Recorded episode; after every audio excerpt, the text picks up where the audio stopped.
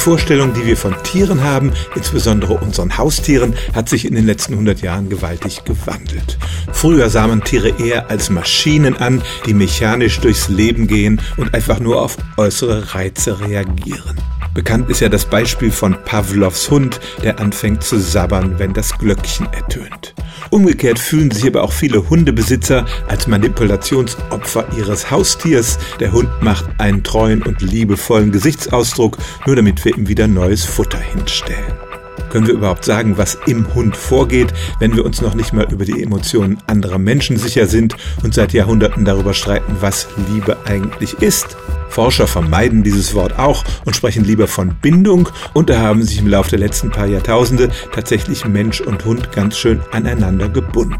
Hunde reagieren eben nicht nur aufs Futterangebot, sondern hängen an ihren Besitzern ähnlich wie ein Kind an seinen Eltern.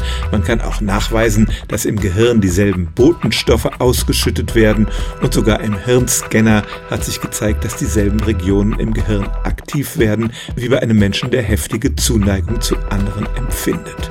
Wölfe zum Beispiel sind da viel eher auf den direkten Nutzen aus als der Hund. Und deshalb kommt man immer mehr zu dem Schluss, wenn das Verhalten ähnlich ist, wenn die Hirnchemie dieselbe ist und sogar im Hirn dieselben Zentren aktiv werden, warum soll man dann bei Tieren nicht auch von denselben Emotionen sprechen, die wir Menschen haben? Letztlich sind wir auch Tiere und unsere Gefühle spielen sich nicht in irgendwelchen höheren Sphären ab, sondern haben einen handfesten evolutionären Hintergrund.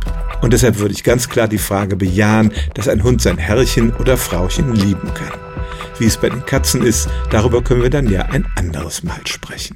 Stellen auch Sie Ihre alltäglichste Frage unter stimmtz.radio1.de.